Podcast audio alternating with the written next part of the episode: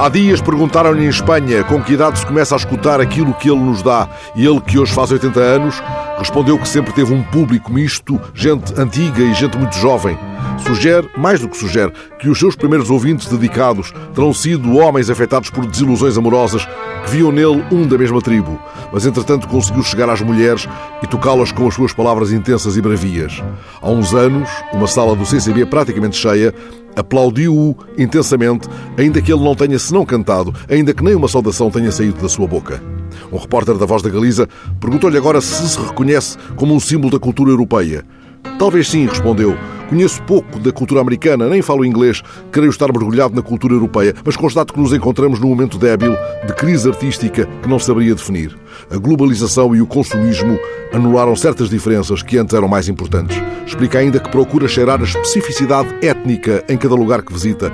E gosta de flamenco? Perguntam-lhe. Responde: é um pouco monótono, está ligado ao baile e à guitarra, harmonicamente não se move muito. Aquilo de que gosto em Espanha é o que se sente em Manuel de Falha, aí sinto um mistério maravilhoso. Vive numa cidade de província, em Itália, porque é um solitário. Uma grande cidade, pesar-lhe ia demasiado.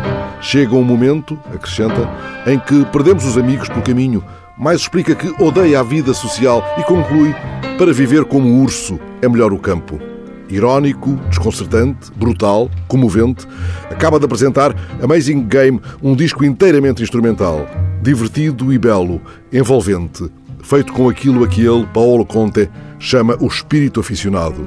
Uma noite tocando é sempre uma noite bem aproveitada, é sempre uma festa estar com os meus músicos, remata Paolo Conte, o urso de Asti, 80 anos feitos hoje, mistério maravilhoso.